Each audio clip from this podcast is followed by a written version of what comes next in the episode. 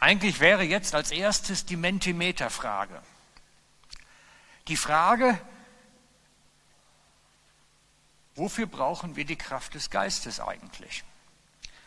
Und eigentlich hatte ich gedacht, ich mache das mal so offene Antworten, dass man das dann nachher wie so eine Wortcloud sieht. Aber das klappt natürlich jetzt nicht.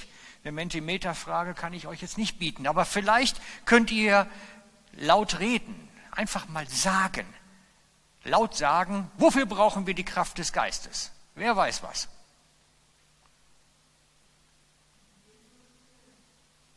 Ja?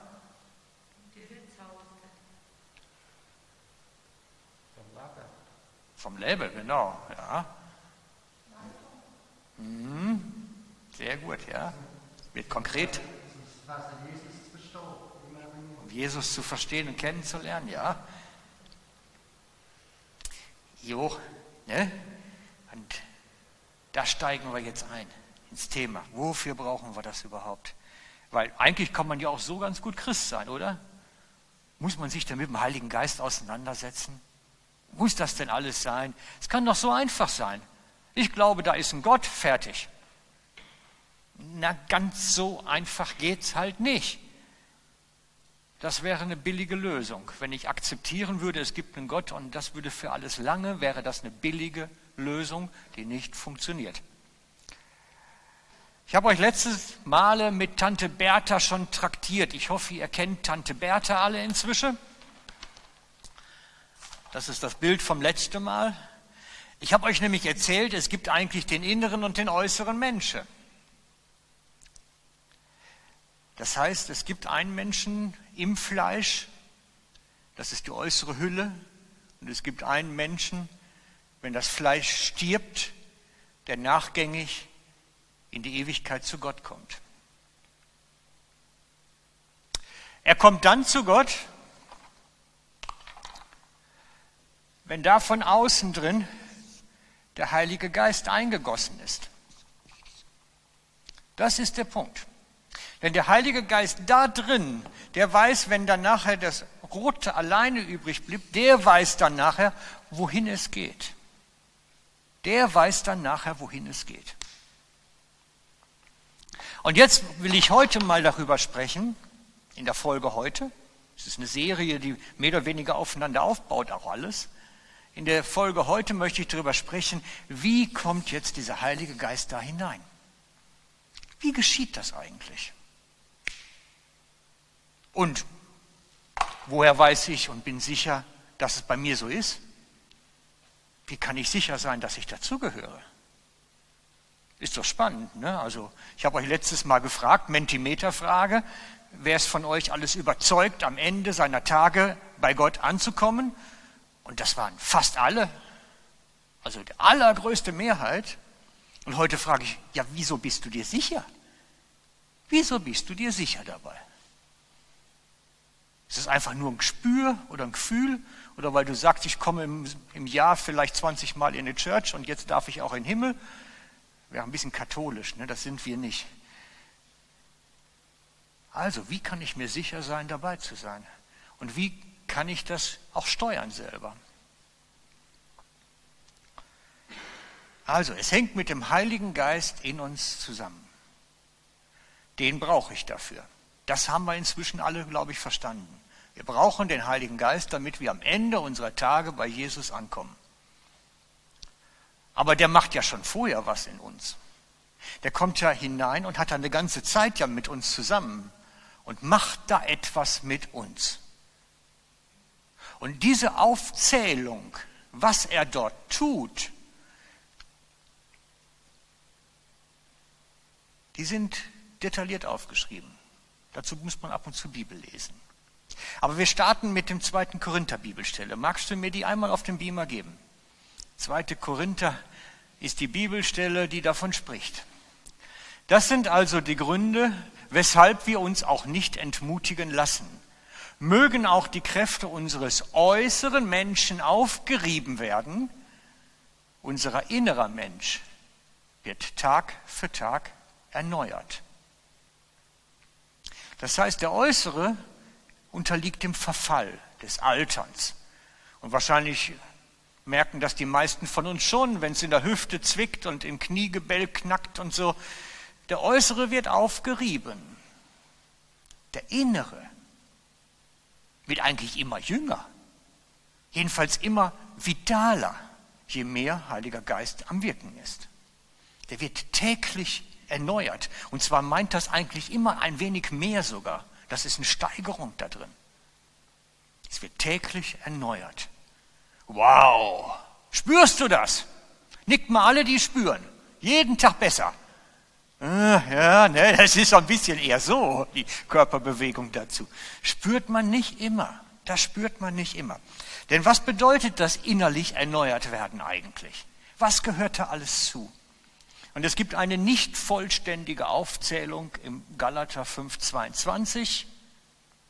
Die Frucht des Geistes aber ist, weil wir das alle auswendig können, machen wir das auch nicht auf dem Beamer. Und dann gibt es nämlich eine Aufzählung.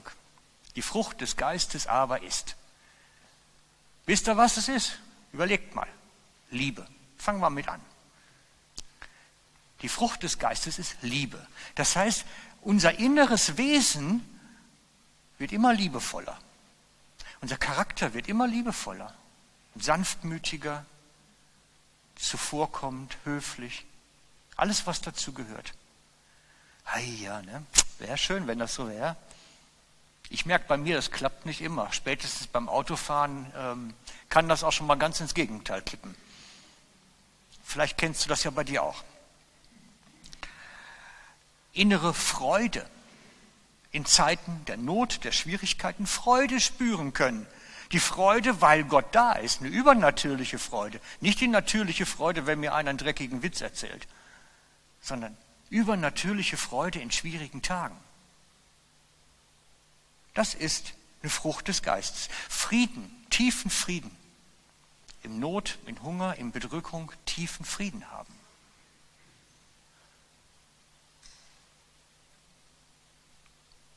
Wir werden ausdauernder, ausdauern. Wir werden mutiger, lassen uns nicht mehr von Angst beherrschen.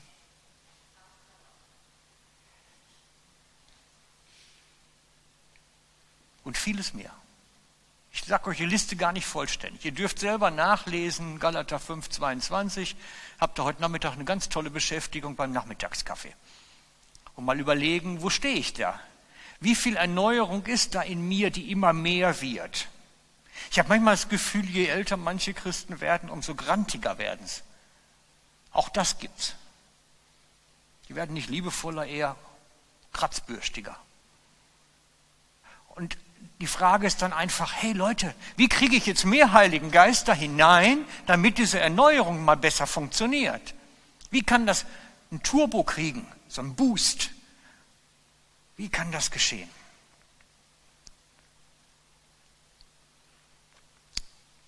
Erstens ist, dass wir wichtig sind, dass wir uns gewiss sind, der Heilige Geist ist wirklich in uns drin. Das ist wirklich wichtig. Und ich habe darüber schon zweimal gepredigt, das ist mir wirklich ein Anliegenthema. Es ist nicht immer einfach zu unterscheiden, ob wir vom Heiligen Geist berührt sind oder erfüllt sind. Es ist nicht immer einfach zu unterscheiden. Es gibt auch viele Christen, die sind nicht erfüllt und haben nur die Berührung. Und es fühlt sich sehr ähnlich oft an.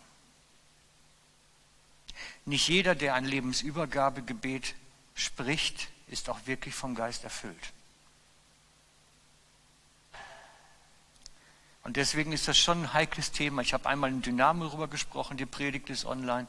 Und ich habe darüber auch, glaube ich, sogar mal geschrieben. Ich gehe da auch nicht im Detail drauf ein heute. Aber es ist ein Unterschied, ob ich vom Geist berührt bin oder vom Geist erfüllt bin. Und die Verheißung ist, dass wir erfüllt werden.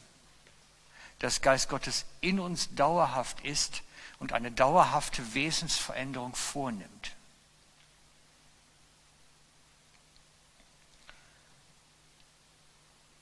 Denn es geht hier darum, da kommt ein Fremdkörper in den inneren Mensch hinein und beginnt ihn zu verwandeln, zu transformieren. Die Bibel spricht davon, dass es einen neuen Menschen gibt, einen neuen inneren Menschen. Das ist Jesu Rede bei Nikodemus zum Beispiel. Es ist eine Transformation des alten inneren Menschen. Jetzt kommt Heiliger Geist hinein und jetzt beginnt da innen drin eine Transformation, eine Verwandlung.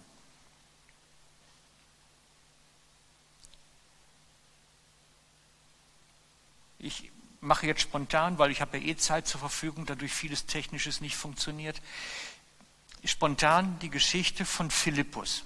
Die, die bewegt mich an der Stelle. Philippus kommt bei der Zerstreuung der Jünger aus Jerusalem, kommt Philippus in Apostelgeschichte nach Samaria.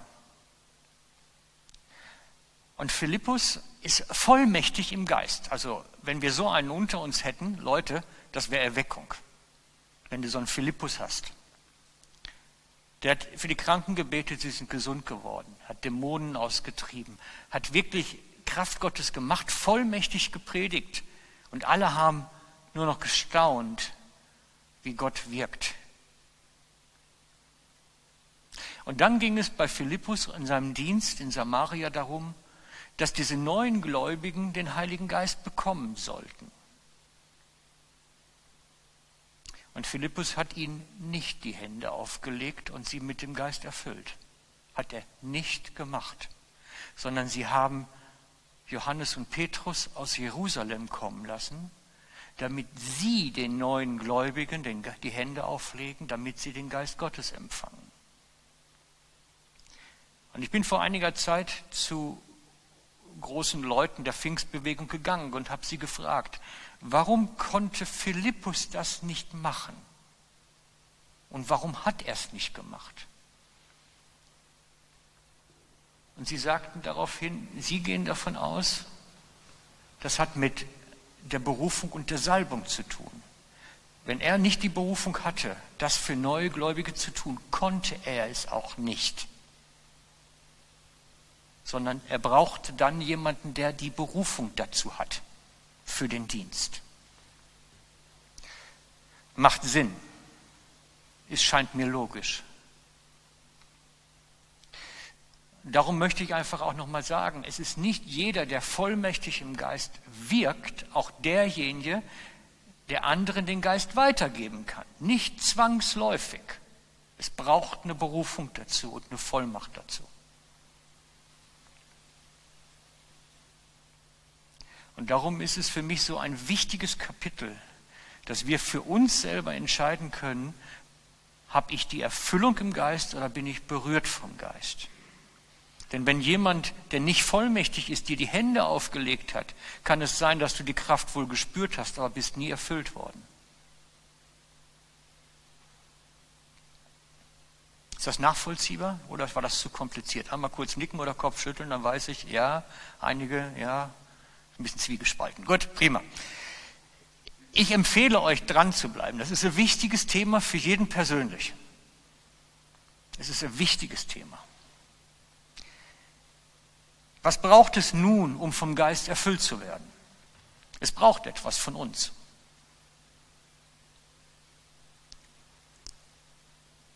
Ich habe zwei Dinge festgestellt an mir, an meinem Leben. Zwei Dinge, die es absolut braucht. Alles andere ist optional. Zwei Dinge müssen sein. Erstens, du musst es mit jeder Faser deines Lebens wollen. Wenn du dieses Wollen nicht hast, ich will unbedingt um jeden Preis die Erfüllung mit dem Heiligen Geist, wenn das nicht vorhanden ist, dann sagt er auch, ja, warum soll ich denn da hingehen? Warum soll ich denn da Wohnung nehmen? Der will das doch gar nicht unbedingt. Der Heilige Geist möchte dein Wollen spüren, deinen Hunger, deine Sehnsucht und deine Bereitschaft sehen. Das ist wirklich wichtig. Das ist ein Grundtenor bei Jesus. Ich bin gerade im Moment dabei, das Neue Testament nochmal auf eine ganz andere Art und Weise zu lesen. Und ich stelle das fest, bei vielen Aussagen Jesu geht es um dieses absoluten Hunger haben wollen.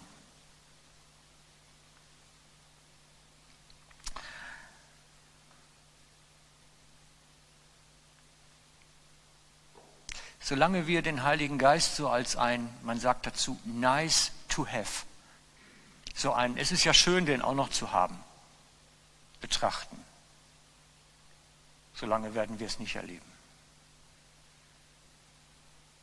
Er möchte absolut unseren Hunger, unsere Sehnsucht und unsere Bereitschaft spüren. Sonst geht es nicht.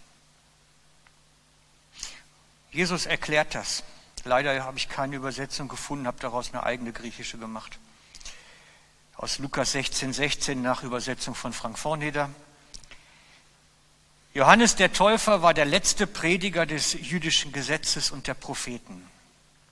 Seitdem wird die Botschaft des Königreich Gottes gepredigt und es kommen die hinein, die es mit aller Kraft wollen. Die es mit aller Kraft wollen. Die meisten Übersetzer machen daraus, die dem Himmel Gewalt antun. Es meint eigentlich sich etwas an sich reißen, etwas nehmen mit höchster Konsequenz.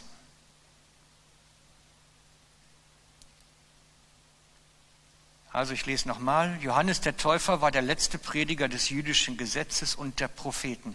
Seitdem wird die Botschaft des Königreich Gottes gepredigt und es kommen die hinein, die es mit aller Kraft wollen. Es kommen die ins Königreich, die es wollen. Und zwar mit Leidenschaft, mit Hingabe. Und das ist das, was der Heilige Geist spüren möchte bei uns. Und das Zweite, was da mehr oder weniger mit zu tun hat, was notwendig ist, dass wir ihm die Kontrolle geben.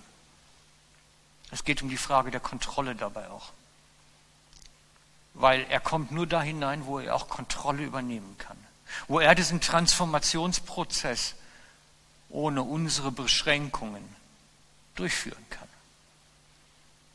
Wenn wir ihm die Kontrolle überlassen, du kannst mit meinem Leben machen, hier bin ich, ist alles möglich. Ist alles möglich.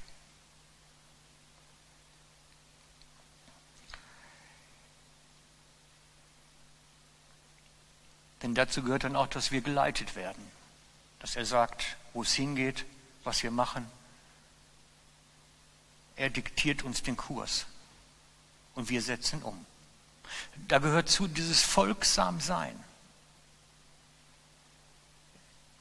Wenn der Heilige Geist spürt bei dir, der macht ja sowieso nicht, was ich ihm sage, dann hört er auf zu reden mit dir.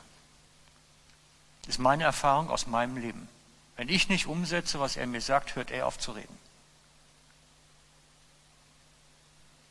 Wenn ich allerdings dem nachspüre, es versuche umzusetzen, sich mich daran damit auseinandersetze, dranbleibe, ich bin nicht perfekt. Ich mache täglich Fehler. Aber wenn ich mich bemühe und danach ausstrecke und das will, dann ist er mit mir auf dem Kurs und dann läuft was. Dann geht da was. Bemerkenswerter Vers steht im Johannes. Nehmen wir den Johannes-Vers jetzt mal. Johannes 3,8. Der Wind weht, wo er will. Du hörst zwar sein Rauschen, aber woher er kommt und wohin er geht, weißt du nicht. Genauso ist es bei jedem, der aus dem Geist geboren ist.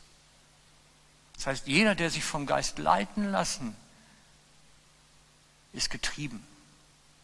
Wie der Wind. Getrieben. Der kann nicht sagen, in fünf Jahren bin ich da und dann werde ich das machen. Sagt Jesus ja an anderer Stelle nochmal ganz deutlich. Wir wissen es nicht, was aus uns wird. Wir sind da, wohin der Geist uns leitet. Er geht voran. Er diktiert den Kurs. Und wer das in sich trägt, hat ein abenteuerliches Leben. Garantiere ich euch. Absolut. Das heißt auch nicht immer, dass alles gelingt. Ich habe ganz oft wirklich ganz klare Eindrücke gehabt, die Sachen umgesetzt und es ist Mucks geworden. Ich habe nachher gestanden, Herr, was soll das? Und er sagt er mir, lass es, das ist meine Sache. Das ist meine Sache, ich kümmere mich drum. Du musst nur umsetzen. Ich kümmere mich darum, was draus wird. Wir dürfen an den Resultaten, was wir tun, nicht beurteilen, ob wir jetzt mit Gott richtig unterwegs waren. Gar nicht. Es kann sein, dass du immer, weißt du, jetzt, jetzt nehmt mal so ein Lebensbeispiel, nehmt mal den Jesaja. Der hat immer alles getan, was Gott ihm gesagt hat, aufgetragen, loserzählt und er hat immer Prügel gekriegt. An dem seiner Stelle hätte ich spätestens nach fünf Jahren alles in die Ecke geworfen. Gesagt, was soll das Ganze? Offensichtlich segnet Gott mich ja nicht. Offensichtlich ist er ja nicht mit mir unterwegs. Sonst wäre doch mein Leben anders. Dann müssten doch die gebratenen Tauben vom Himmel fallen. Nein, es ist nicht verheißen, wer so unterwegs ist, dass alles gelingt. Gar nicht. Jesaja ist zum Ende seines Lebens geflüchtet vor dem König. Eine Wildwestflucht war das. Und das ist überliefert in den Schriften der Juden, dass er geflüchtet ist und sich in einem Wald, in einem hohlen Baum versteckt hat. Und dann sind die Jäger gekommen und haben den ganzen Baum ein, einschließlich Jesaja durchgesägt. Das war sein Ende.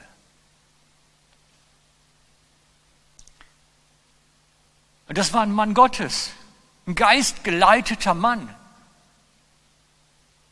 Deswegen, wir dürfen am Erfolg nicht messen, ob wir jetzt richtig unterwegs sind. Darum brauchen wir andere Sicherheiten. Wir brauchen Vertrautheit mit dem Heiligen Geist. Das ist für mich ein Schlüsselbegriff geworden. Vertrautheit im Umgang mit dem Heiligen Geist. Denn dann sind wir sicher. Dann sind wir stabil in dem, was wir entscheiden und wie wir unterwegs sind. Und die kann niemand von außen dir geben. Das kommt von innen heraus. Das kommt von innen heraus.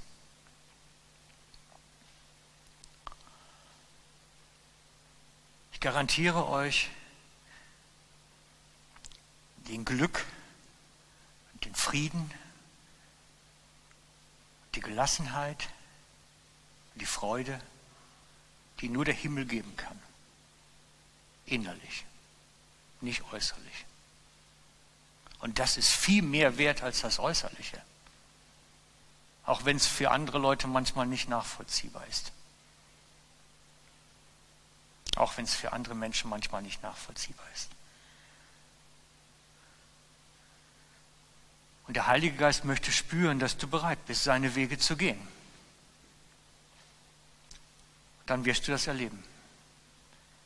Die Frage ist, hast du ihm schon mal gesagt, Herr, hier bin ich, hier bin ich, mach, ich will dich jetzt haben. Ich will jetzt wirklich mit dir unterwegs sein und dieses Abenteuer erleben, wenn du den Kurs vorgibst und wenn du die Wege bestimmst, wenn du mich treibst wie der Wind das Laub im Herbst. hier bin ich. Und ich habe, oder wir haben uns überlegt, das heute praktisch zu machen.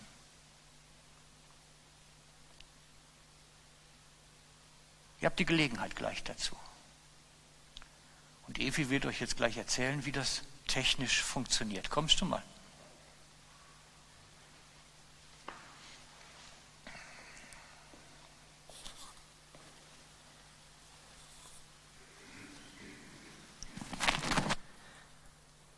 Wir haben gehört, dass Lobpreis Kommunikation ist. Und kommunizieren können wir auch schriftlich. Und das wollen wir heute ausprobieren. Wir wollen heute miteinander Gott einen Brief schreiben. Wieso schreiben? Wenn wir etwas schriftlich verfassen, machen wir uns meistens mehr Gedanken darüber, was wir schreiben oder was wir sagen. Etwas reden ist viel einfacher oder viel schneller gemacht, wie wenn wir etwas schriftlich formulieren. Etwas, was man schriftlich formuliert, kommt meistens ein verbindlicherer Charakter über. Es kommt meistens mehr Gewicht über. Und darum überlegen wir uns auch einmal mehr. Will ich da wirklich schreiben? Meine ich das wirklich so oder eben nicht? Vielleicht denkst du jetzt, schreiben, na ja, in der heutigen Zeit, ich bin absolut kein Schreiber. Das ist okay. Probier's trotzdem. Es kommt nicht auf die Menge drauf an, wo wir schreiben. Vielleicht schreibst du einfach nur drei Sätze. Vielleicht lange dir aber die Zeit heute Morgen nicht und du schreibst es daheim fertig. Wir haben am Eingang eine Karte und einen Schreiber bekommen. Das dürft ihr brauchen. Ihr dürft auch gerne äh, Smartphone brauchen, wenn das einfacher ist. Das Gouverneur oder den Brief, den ihr sonst noch bekommen habt, den dürft ihr im Moment einfach noch auf die Seite legen. Was schreiben wir denn in so einen Brief hinein? Was möchtest du Gott schreiben? Wenn du den Brief wirklich schreiben und auf die Post bringen und er kommt ihn wirklich über. Was ist das, was du würdest reinschreiben? Du kannst ihm Antwort geben auf etwas, was dir heute Morgen ist aufgegangen. Du kannst auch einfach einen Liebesbrief verfassen. Oder Gott gross machen in dem Brief, ihm sagen, wie gut das er ist. Das, was du schreibst, das ist etwas, was nur du siehst und Gott. Das tun wir noch nicht irgendwie einsammeln oder einander weiterreichen oder so. Das ist eine ganz persönliche Sache zwischen dir und Gott. Wenn es jetzt jemanden gibt, der sagt, ich kann, aus was für Gründen auch immer, nicht schreiben, oder ich will. Aus was für Gründen auch immer nicht schreiben.